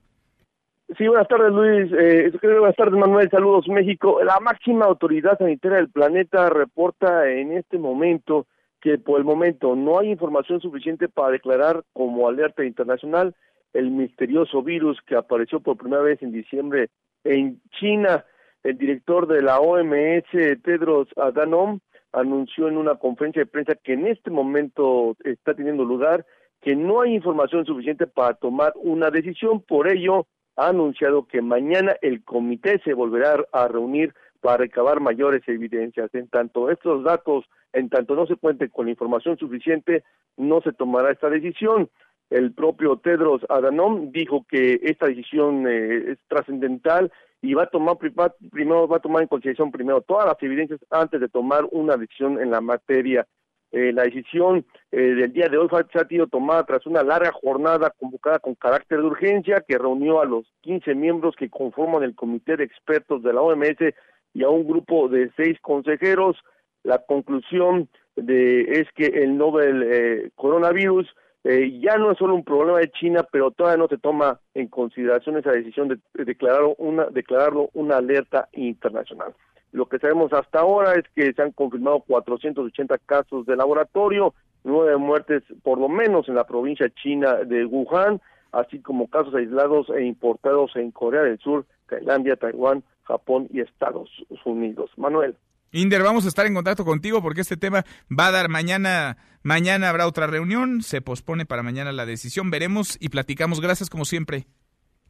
Seguimos pendientes. Muy buenas tardes, 480 casos. Se ha aislado ya además a la ciudad origen de este coronavirus, Wuhan. Nadie entra, nadie sale, la ciudad está aislada, cancelados los vuelos, suspendido también el transporte público. Pausa antes, una vuelta por el mundo de la mano de mi tocayo Manuel Marín y volvemos, hay más en esta mesa, la mesa para todos. Internacional. Día 2 del juicio político contra el presidente de Estados Unidos, Donald Trump. Los republicanos demostraron ayer su control sobre el Senado al negar que se presenten documentos secretos sobre la relación entre Donald Trump y Ucrania. Ahora los demócratas se preparan para presentar sus argumentos, acción que se prevé dure tres días. El tema principal es quién testificará en el proceso de impeachment. Ayer Trump dijo que la posibilidad de que testifiquen funcionarios de alto nivel es algo que podría afectar la seguridad nacional. Es la voz del abogado de Trump, Patsy Polone. Creemos que una vez que escuchen estas presentaciones iniciales, la única conclusión posible será que el presidente no ha hecho absolutamente nada malo, dijo uno de ellos. No te levantes. Podrías perder tu lugar en la mesa para todos. Con Manuel López San Martín. Regresamos. Tomamos medidas. La primera fue articular los esfuerzos en los puntos de entrada al país y específicamente los que tienen viajes directos eh, China-México. La Secretaría de Salud ya levantó una alerta ante los posibles casos de coronavirus en nuestro país y se trabaja en los protocolos de monitoreo. Esto luego de que el presidente López Obrador dijo en la mañanera que hubo dos casos sospechosos, aunque uno ya se descartó. Uno ya descartado por completo. Seguimos, volvemos a esta mesa, la mesa para todos. Día 2 del juicio político a Donald Trump en el Senado de los Estados Unidos. Hasta Washington, vamos contigo, Bricio. ¿Cómo estás? Bricio Segovia, muy buenas tardes. Hola, Manuel, ¿cómo estás? Pues Imagínate, hasta en 11 ocasiones intentaron los demócratas que el juicio político contara con testigos de la administración y las 11 veces la mayoría republicana del Senado se opuso. La jornada previa a los argumentos de la acusación que estamos escuchando en esta jornada y también de la defensa que vendrán después Bien, pues era uno de los dos momentos del juicio político en que los senadores, que actúan como jurado, podían decidir sobre la presencia de testigos. El siguiente será ya la semana que viene después del turno de preguntas que seguirá estos argumentos. Desde un inicio, el mandatario ha instado al Senado a que concluya el juicio lo antes posible y desde Suiza, donde se encontraba participando en el Foro Económico de Davos, mantuvo su postura. El presidente dijo que le encantaría ver declarar a su secretario de Estado, al jefe de gabinete de la Casa Blanca e incluso a su ex asesor de seguridad, John Bolton, quien acabó en malos términos con el presidente y ahora dice estar dispuesto a declarar. Pero ve un ligero problema. Escuchemos. Me encantaría que se alargara. Preferiría entrevistar a Bolton. Me gustaría entrevistar a muchas personas. Pero cuando tienes una seguridad nacional, puedes llamarlo prerrogativa presidencial o lo puedes llamar como a mí me gustaría llamarlo. Es una cuestión de seguridad nacional. Lo llaman privilegio ejecutivo pues ahí lo escuchaban, que por cuestiones de seguridad nacional prefiere que no declare nadie en este juicio político. Curiosamente, estos altos funcionarios eludieron declarar durante la investigación en la Cámara de Representantes siguiendo órdenes del mismo mandatario. Ahora los demócratas quieren verlos declarar en el Senado durante el juicio, pero veremos a Donald Trump comparecer en su propio juicio. Esto es lo que dijo el mismo mandatario. Me encantaría ir. ¿No sería estupendo? ¿No sería maravilloso? No sé. Diría que me encantaría sentarme en primera fila y ver a esas caras corruptas. Bien, saldremos de dudas la semana que viene, Manuel, cuando la oposición demócrata tenga oportunidad de nuevo de someter a votación esta solicitud para convocar a testigos. Al menos cuatro senadores republicanos deberían sumarse a los demócratas en su voto para que esta propuesta prospere. Bueno, me encantaría ir, dice Donald Trump. Vamos a estar pendientes y lo vamos platicando contigo. Gracias por este reporte, Bricio. Muy buenas tardes. Muy buenas tardes. Es Bricio Segovia. León Krause en Mesa para Todos. León, querido León Krause, qué gusto saludarte. ¿Cómo estás? Hola Manuel, ¿cómo estás? Pues ya empezando a ver el juego de estrategias, ¿no? En el Senado a propósito de este juicio, el juicio a Donald Trump. Sí, absolutamente. Ha comenzado ahora sí de manera formal el juicio al presidente Trump. Ayer hubo un debate hasta las altas horas de la noche sobre las reglas. Debate que pues en realidad no fue debate porque los republicanos están eh, literalmente montados en su burro y eh, han decidido que van a rechazar absolutamente todas las propuestas de los demócratas o prácticamente todas las propuestas, incluidas las dos eh, centrales que es la posibilidad de admitir eh, nueva evidencia y, la más importante, la posibilidad de admitir la comparecencia de nuevos testigos que podrían pues aclarar cómo se dieron las cosas con Ucrania. Los republicanos dicen, eso no nos interesa, punto y se acabó, vámonos para adelante.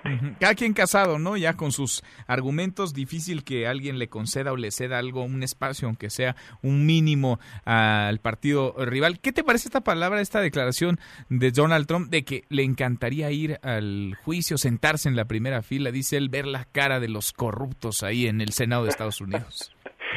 Bueno, eh, es la confianza que te da saber que eres dueño del partido que domina la mayoría en el Senado. Trump sabe que es eh, prácticamente imposible, y yo la verdad es que diría imposible, por lo menos con lo que sabemos y hemos visto hasta ahora, que Donald Trump ah, resulte eh, culpable, es decir, que lo ah, retiren de la presidencia, que lo remuevan de la presidencia, sabe que va a ser exonerado y por eso habla con esa con esa eh, confianza el, el presidente de Estados Unidos. Pero esa confianza no le alcanza a los republicanos como para abrir el piso del Senado a la presencia de nuevos testigos que podrían pues complicarle las cosas al presidente Trump, si no en este proceso, porque va a ser exonerado, eso es clarísimo, sí en lo que realmente importa, que es la opinión pública. Juicio fast track, seguimos en esa lógica, en ese cálculo, León, un juicio que terminaría, no sé, la primera semana de febrero a lo mucho. Eh, la, la, fecha clave es el 4 de febrero, cuando Donald Trump se presenta en el Congreso para dar su, digamos, eh, eh, informe presidencial, su discurso del Estado de la Unión. Los republicanos quieren que eso termine antes, los demócratas no están tan interesados en que eso termine antes del discurso. Yo veo poco probable que termine antes del 4 de febrero, pero todo es posible, sobre todo si los republicanos insisten en esta fidelidad, en esta disciplina aberrante y francamente eh, eh, ridícula que han eh, que han mostrado hasta ahora. Es todo un espectáculo deplorable. Seguimos platicando en el camino, León. Por lo pronto el show ya empezó. Vamos por las palomitas. un abrazo, gracias León. Un abrazo. León Krause. Vamos a darle un giro a la información. Volvamos al eh, caso de este coronavirus, este virus que hemos platicado. Se originó en Wuhan, en China. Hasta ahora ha dicho la Organización Mundial de la Salud 480 casos de contagio. El gobierno chino ha suspendido el transporte público en esa ciudad, pero también ha aislado a la propia ciudad, ha cancelado todos los vuelos. Nadie sale, nadie entra. Hay también contagios en países como Japón, Corea del Sur en Tailandia, en Taiwán, en los Estados Unidos, en Washington y en México se está analizando, está bajo observación un caso, uno más ha sido ya descartado, pero hay otro que se está observando en Tamaulipas, el de un profesor de biología molecular del Instituto Politécnico Nacional, un hombre de 57 años que voló a China y volvió el 10 de enero vía la Ciudad de México a nuestro país. Le agradezco mucho a la secretaria de Salud de Tamaulipas, a Gloria Molina Gamboa, que platique con nosotros esta tarde. Muchas gracias, secretaria. ¿Cómo estás? ¿Secretaria? Sí, a tus órdenes. Ahí estamos. Secretaria, gracias por platicar con nosotros. Cuéntenos qué es lo último que ustedes saben y los tiempos sobre esta observación para descartar o dar positivo a este posible contagio de coronavirus a esta persona que entiendo es un hombre de 57 años. Así es, Manuel. Mira, pues ya hemos echado a andar todos los protocolos. Lo que ahorita estamos es en espera. Eh, estamos haciendo tres cosas de manera simultánea. Uno, esperando los resultados que ya están en el INDRE que de ser eh, negativos nos informan hoy mismo por la tarde noche de que es negativo y pues se levanta toda toda toda la alerta que tenemos puesta en el estado.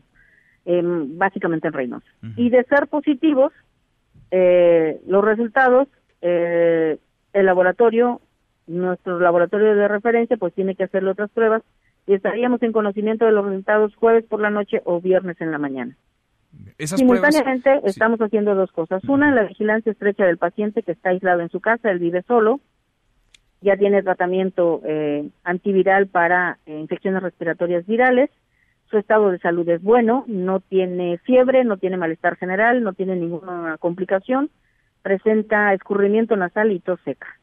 Eso es simultáneamente lo que estamos haciendo. Y lo otro, estamos dándole seguimiento a sus contactos en el centro eh, de Medicina Genómica del Instituto Politécnico Nacional que está en Reynosa y con el cual él convivió del día 11 al día 20 en, eh, en Reynosa. Estamos haciéndole el seguimiento a más o menos siete contactos que tuvo él en el centro laboral de manera directa y que hasta ahorita te puedo decir, Manuel, que ninguno de ellos presenta sintomatología. ¿En qué consiste ese seguimiento, secretaria, esas siete personas?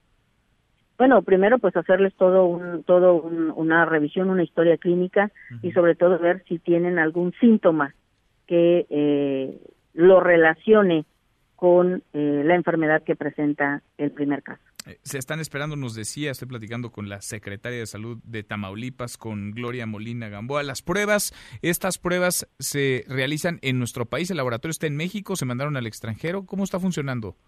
No, no, las pruebas las realiza el INDRE, nuestro laboratorio de referencia, y pues con la capacidad de hacer el diagnóstico a la brevedad. Hoy por la tarde noche se podría descartar, pero si da positivo, ¿qué pasaría? ¿Cuál es el protocolo, secretaria?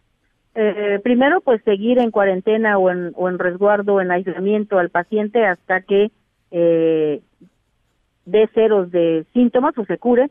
Tú sabes, mira, eh, lo más eh, práctico para la gente relacionarlo con algo que ya conoce. y es la influenza, que es lo más parecido a lo que el paciente tiene. Tiene una gripa tipo influenza. La influenza se cura aproximadamente en 7 a 10 días de un caso que no se complica, por supuesto, que es como la referencia a este paciente. Si es positivo, vamos a seguirlo hasta los 10 días o hasta la curación total del paciente para darlo de alta. Y seguiremos y tendremos en eh, aislamiento a sus contactos para eh, vigilarlos que presenten o no algún síntoma relacionado con la enfermedad.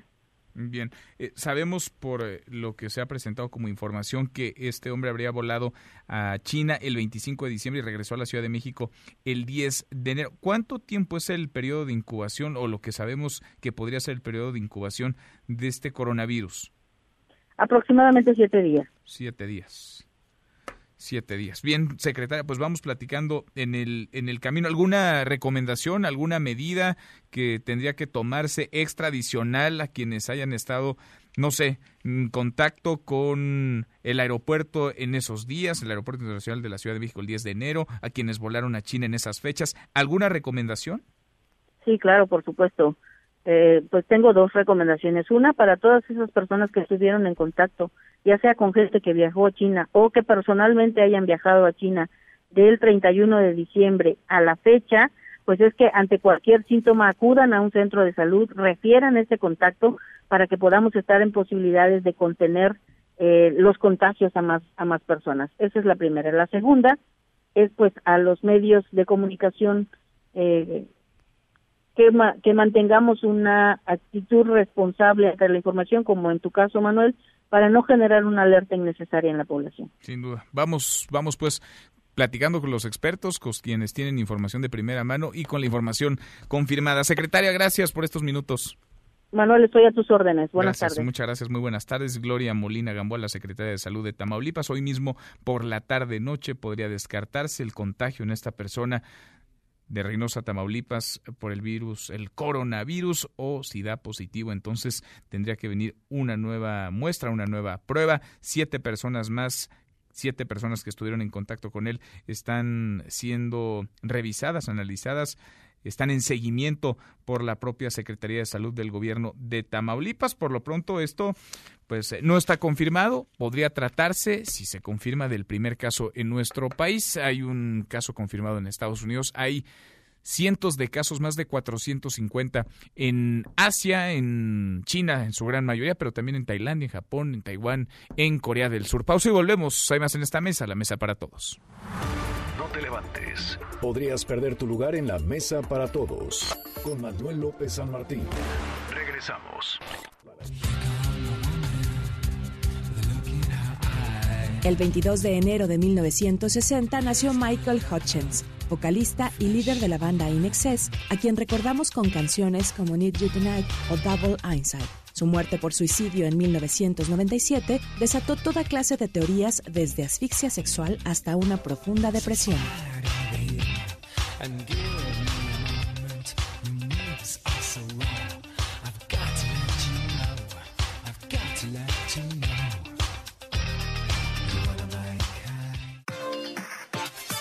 Seguimos, volvemos a esta mesa, la mesa para todos, cruzamos la media ya a la hora con 31, le entramos a un resumen con lo más importante del día. Resumen. La Organización Mundial de la Salud pospuso la decisión de declarar alerta sanitaria internacional por la nueva cepa de coronavirus 2019 NCOV. El comité de emergencia se reunirá otra vez mañana. Dicen necesitan más información. Por lo pronto, China ha puesto en cuarentena toda la ciudad de Wuhan. Prohibió la salida de sus 11 millones de habitantes. Esto para intentar frenar el brote de coronavirus. No hay vuelos, tampoco hay viajes en tren, metro, autobús. Nadie sale, nadie entra. Hoy mismo por la tarde-noche podría descartarse el contagio en el paciente de origen asiático que está bajo observación en Reynosa, Tamaulipas, por la cepa de coronavirus. Así nos lo dijo hace unos minutitos en esta mesa para todos la secretaria de Salud de Tamaulipas, Gloria Molina. A propósito del tema, en la mañanera habló del asunto el presidente López Obrador. Escúchelo que estemos pendientes como lo estamos. Lo del coronavirus está siendo atendido. Ayer ya se descartó un caso. Si tenemos más información, hoy se da a conocer.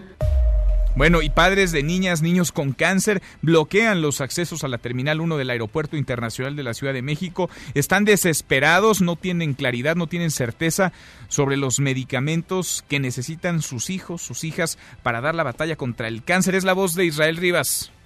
Si no llega el presidente o si no hace un pronunciamiento concreto y los medicamentos están aquí en menos de 24 horas, nos tendremos ver la necesidad de inclusive meternos y acostarnos en las pistas.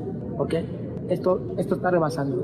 Dicen que a grandes males, grandes remedios. Si el gobierno quiere que luchemos de esta manera por nuestros hijos, lo vamos a hacer. Somos capaces de dar la vida por nuestros hijos.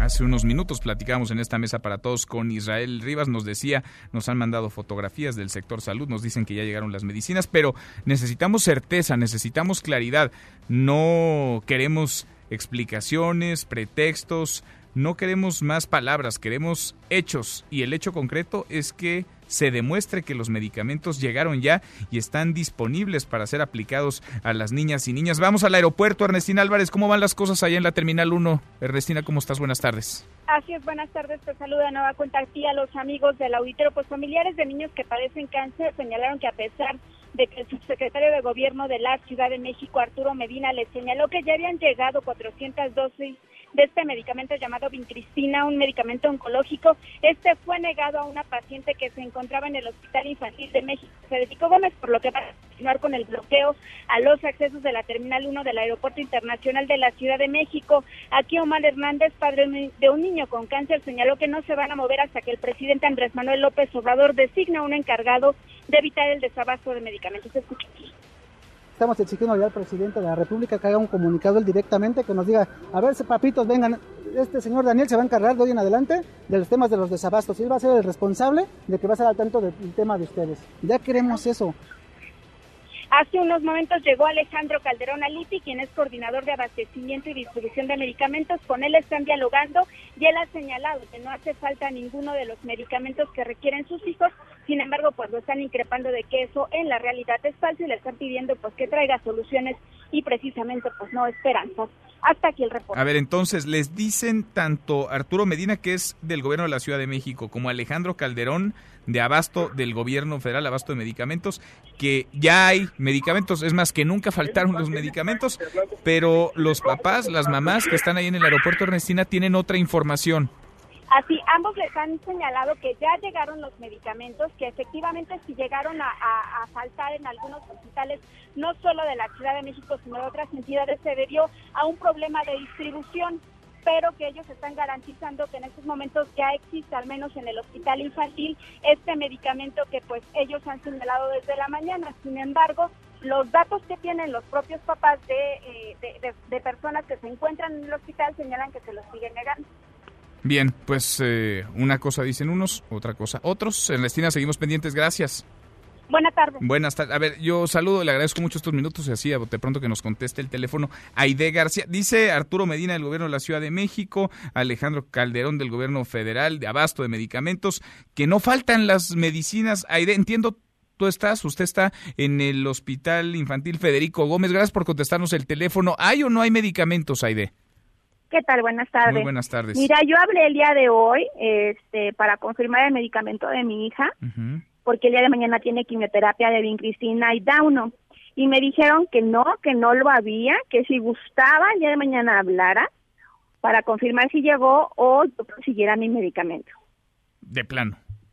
Así es. O sea, así de claro, le dijeron no hay. Para la dosis Ajá. de mañana que necesita, no hay. Y quiero dejar en claro, aunque llegara el medicamento de Cristina o los medicamentos faltantes, se les da prioridad a los niños que están iniciando. Claro. Su- su- Entonces nuestros hijos vienen arrastrando tres semanas sin vincristina y les dan prioridad a los niños iniciando y luego posteriormente a los niños que están en espera. ¿Qué edad tiene su, su hijo? Mi hija tiene cinco años, Cinco. ella tiene linfoma linfoblástico células T. ¿Cuánto tiempo lleva con su tratamiento? Tenemos ocho meses. ¿Ocho meses? ¿En esos ocho meses ha faltado, ha escaseado, además de en esta ocasión, en otro momento? Sí, esta es la segunda vez, la primera fue con el metrotexato. ¿Se puede sustituir alguno de estos medicamentos o es necesario? Claro, claro que no, es un protocolo que tienen que llevar los niños, por eso no lo dan, porque tienen que llevarlo en consecuencia. Bien. Aide, Porque si no, en ese, en ese caso se vienen las recaídas. pues ahí están las declaraciones, usted las habrá escuchado, de quienes aseguran que ya están las medicinas, pero más claro ni el agua. Para el medicamento, la dosis de mañana no hay abasto suficiente, no, no, en lo- el hospital. no lo hay, correcto. Aunque llegara, no podrían cubrir a todos los niños que, que están en espera. Bien. Aide, gracias, gracias por contestarnos el teléfono, gracias por platicar con nosotros esta tarde. Hasta luego, buen día. Gracias, muy buenas tardes. Pues ahí están las declaraciones desde el gobierno, insisto, más palabras y la realidad. Una madre con una niña de 5 años que necesita su dosis de quimioterapia, que está esperándola, que mañana tendría que acudir al Hospital Infantil Federico Gómez y no tiene, le acaban de decir por teléfono que no tienen, que no hay medicamento. Alguien, alguien no está diciendo la verdad en el gobierno federal o alguien le están malinformando, alguien le están diciendo alguna mentira y está a su vez transmitiéndosela a los padres y a las madres que están desesperados en la incertidumbre, plantados en la Terminal 1, bloqueando del Aeropuerto Internacional de la Ciudad de México. Y el Instituto Nacional de Migración deportó hoy a 110 hondureños en un vuelo que salió de Villahermosa, Tabasco, hacia San Pedro Sula. En las últimas 24 horas van 329 hondureños deportados tras su entrada ilegal a nuestro país.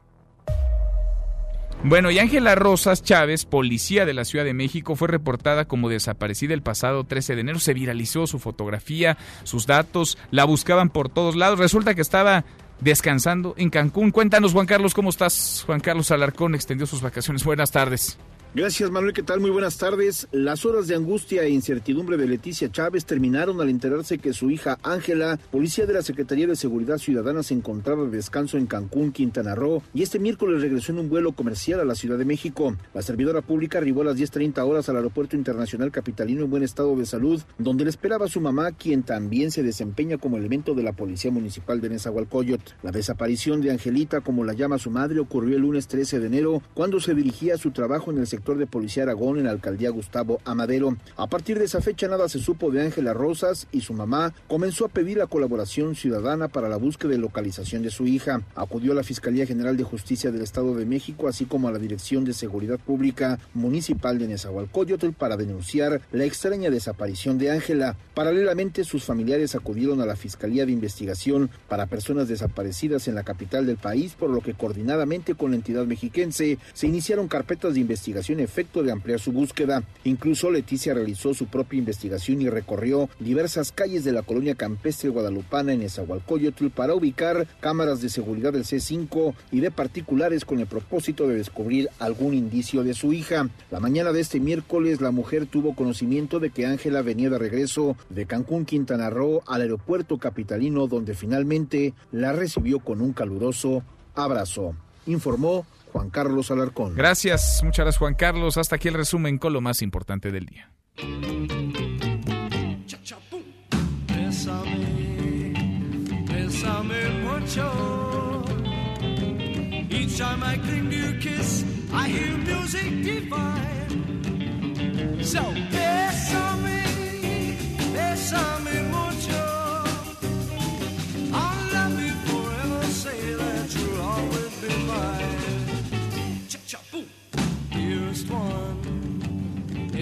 José Luis Guzmán Miyagi, como todos los días, segundo tiempo. Mi querido Miyagi, ¿cómo vas? ¿Cómo va esta tarde miércoles? Pues mira, ya después del coronavirus y todo lo que está pasando, yo estoy preocupado, pero mira. Estamos pues para estar escuchando. estás muy sonriente. ¿eh? Estamos escuchando a The Beatles cantando Bésame mucho. ¿Cómo? Estos son los Beatles. Esto que estamos escuchando A ver, vamos a subirle un poquito, a ver si podemos subirle un poquito. A ver, ¿estos son los Beatles? ¿Y es la voz de quién? Paul McCartney. ¿Sí? ¿Y cuándo grabaron esto? Esta canción, en, en un año nuevo de 1962, los Beatles van a, a Decca, a Londres, a los estudios Decca, a grabar un demo. Entre ellos estaban las canciones favoritas de todos. McCartney graba Bésame mucho de Consuelo Velázquez, que era su canción favorita. Todo esto sirve de referencia porque Bésame mucho es quizá la canción más grabada de algún compositor mexicano. Y hoy cumple 15 años de haber fallecido Consuelito Velázquez, quien es sin duda, digamos que el referente internacional de la música mexicana. Es más, le gustó tanto a Paul McCartney Bésame mucho que analistas musicales que aseguran, yo no me atrevería tanto a decir que Yesterday es un plagio de Bésame mucho. O sea, se recarga, está inspirada por lo Está menos. inspirada por lo menos, cuando menos en los acordes del principio. A ver si podemos echar Yesterday. A ver. A ver. Yesterday. Bésame. All Bésame my mucho. troubles seem so far away. Dicen que McCartney se inspira directamente en Bésame mucho y en su, y en su composición para hacer Yesterday. Que si lo ves a ojo de buen cubero, dirían los especialistas, sí tiene algunas Le da semejanzas. un aire, sí, sí, sí. Pero sí, los Beatles, de hecho los Beatles grabaron Bésame mucho dos veces. En el demo de Decca de 1900, Año Nuevo del 62, y en Let It Be, cuando están separándose, en la película que cumple 50 años, hablan del 2020, hay escenas donde vuelven a tocar Bésame mucho porque siempre fue un referente musical para Lennon y McCartney, más Mira. para McCartney. Qué buena, qué buena historia y qué buenas anécdotas, no me las sabía yo esta. Entonces les encantaba como le encanta a millones de personas de habla hispana, pero también en otras latitudes. Bésame. mucho. Bésame mucho, de hecho el arreglo lo hace McCartney junto con Lennon y con Harrison en la guitarra y ellos decían que era cha cha cha, curiosamente. Al arranque y al conteo siempre dicen cha cha boom, porque creen que es cha cha cha. Pero bueno, esos son los Beatles, Bésame mucho, 15 años sin Consuelito Velázquez. 15 años hoy. Gracias, Miyagi. Gracias a ti. Ahí te escuchamos al ratito. Charros contra Gangsters a las 7. Pausa y volvemos. Ahí vas en esta mesa, la mesa para todos.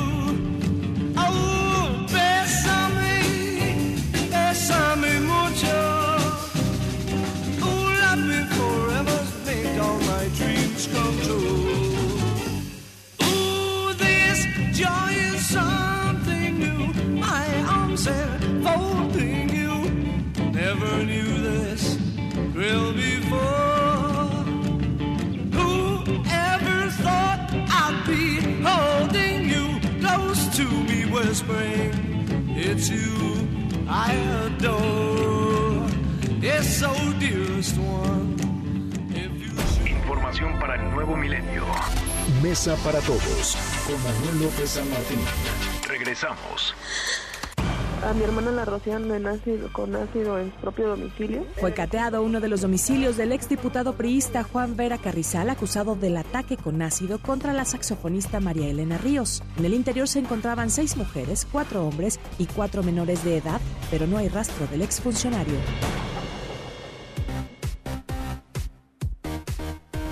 Seguimos, volvemos a esta mesa, la mesa para todos. Bueno, ya platicamos largo sobre este virus, este coronavirus que se originó en Wuhan, China, que ha mantenido ahora ya en sitio a esa ciudad a 11 millones de personas aisladas, nadie entra, nadie sale, suspendidos los vuelos, suspendido también el transporte público. Nos detuvimos también en este drama, porque es un drama ya el que viven padres y madres, pero sobre todo niñas y niños con cáncer.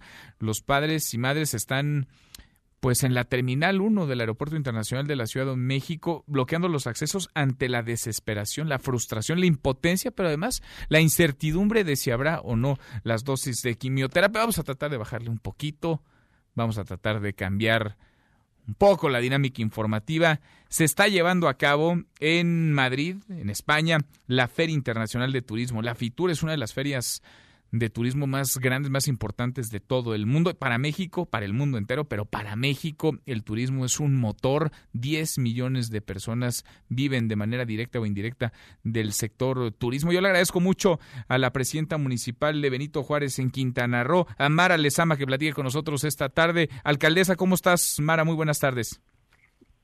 Con el gusto de saludarte siempre y agradecida por esta entrevista y pues feliz de participar en esta feria internacional de turismo, en donde Cancún evidentemente debe de estar más en el marco del 50 aniversario. Habíamos que recordar que hace 50 años era un, un paraíso desconocido y hoy es la marca más importante de México, turísticamente hablando, una de las más importantes en Latinoamérica, y hay que venir a refrendar esa, esa posición, ese top of mind en donde se tiene a Cancún y hay que trabajar y hay que hablar con los operadores, líneas aéreas y con buenas noticias para Cancún.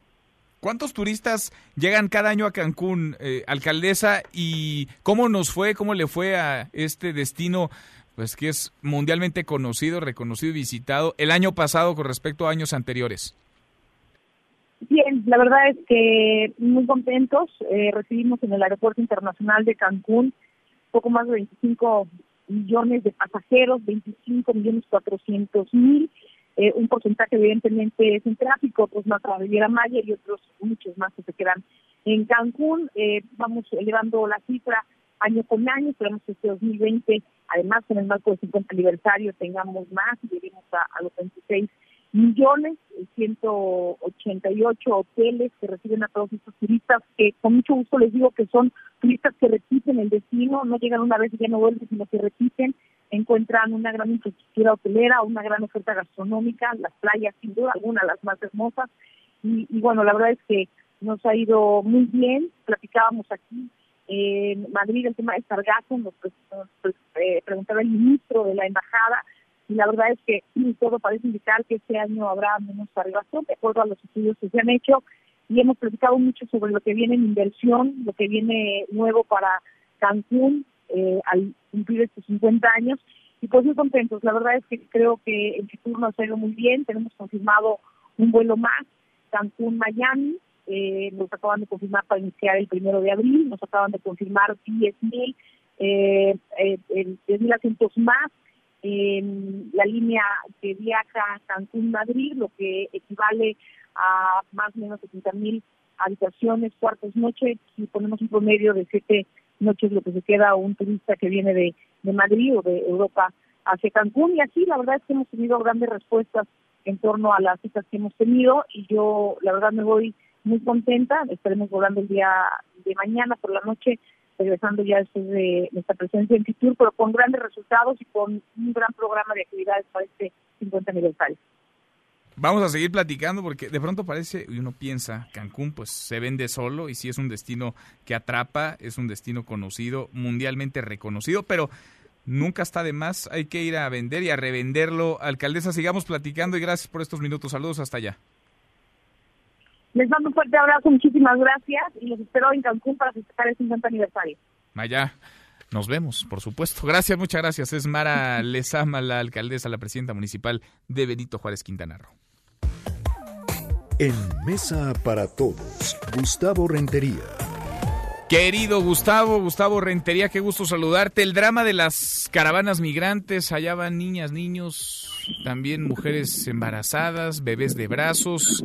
Vaya, cada persona es una historia que deja orígenes, cultura, que busca sobrevivir, que va huyendo de condiciones muy adversas y que están tratando no de llegar a México, sino de atravesar México para llegar a los Estados Unidos. ¿Cómo ves este fenómeno, Gustavo, que parece llegó para quedarse? ¿Cómo te va?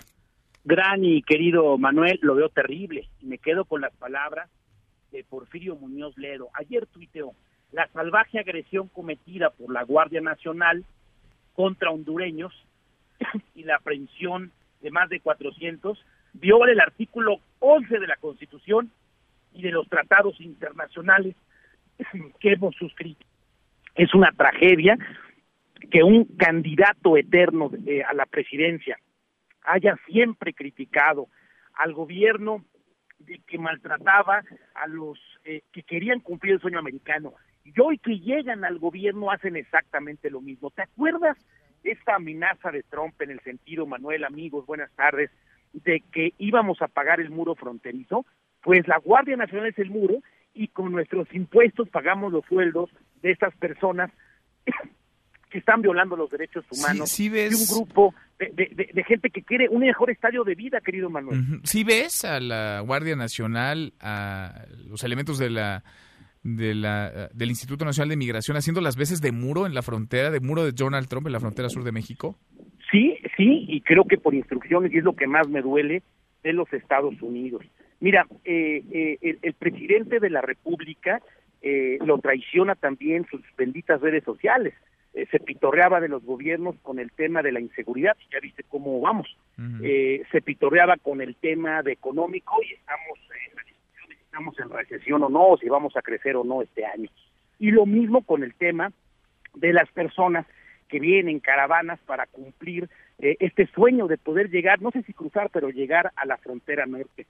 Yo creo que es momento de que después de que se firme el TEMEC, que es una sugerencia respetuosa, después de que en el Parlamento canadiense ya se firme y, entre en vigor, que, el presidente eh, de la República le haga entender a la comunidad internacional que, que, que por estar eh, al lado de la potencia económica más grande del mundo, se tiene que hablar ya pues de los temas de migración. Mira, eh, la señora Merkel eh, ha dicho, a ver, vamos a hablarlo en la comunidad europea y yo me quedo con unos tantos, pero entra en España, entra en Italia, entra en Suiza. Es decir, creo que es momento de hacerlo porque es una tragedia humana. Tú iniciaste comentando niños, mujeres embarazadas, niñas que son violadas.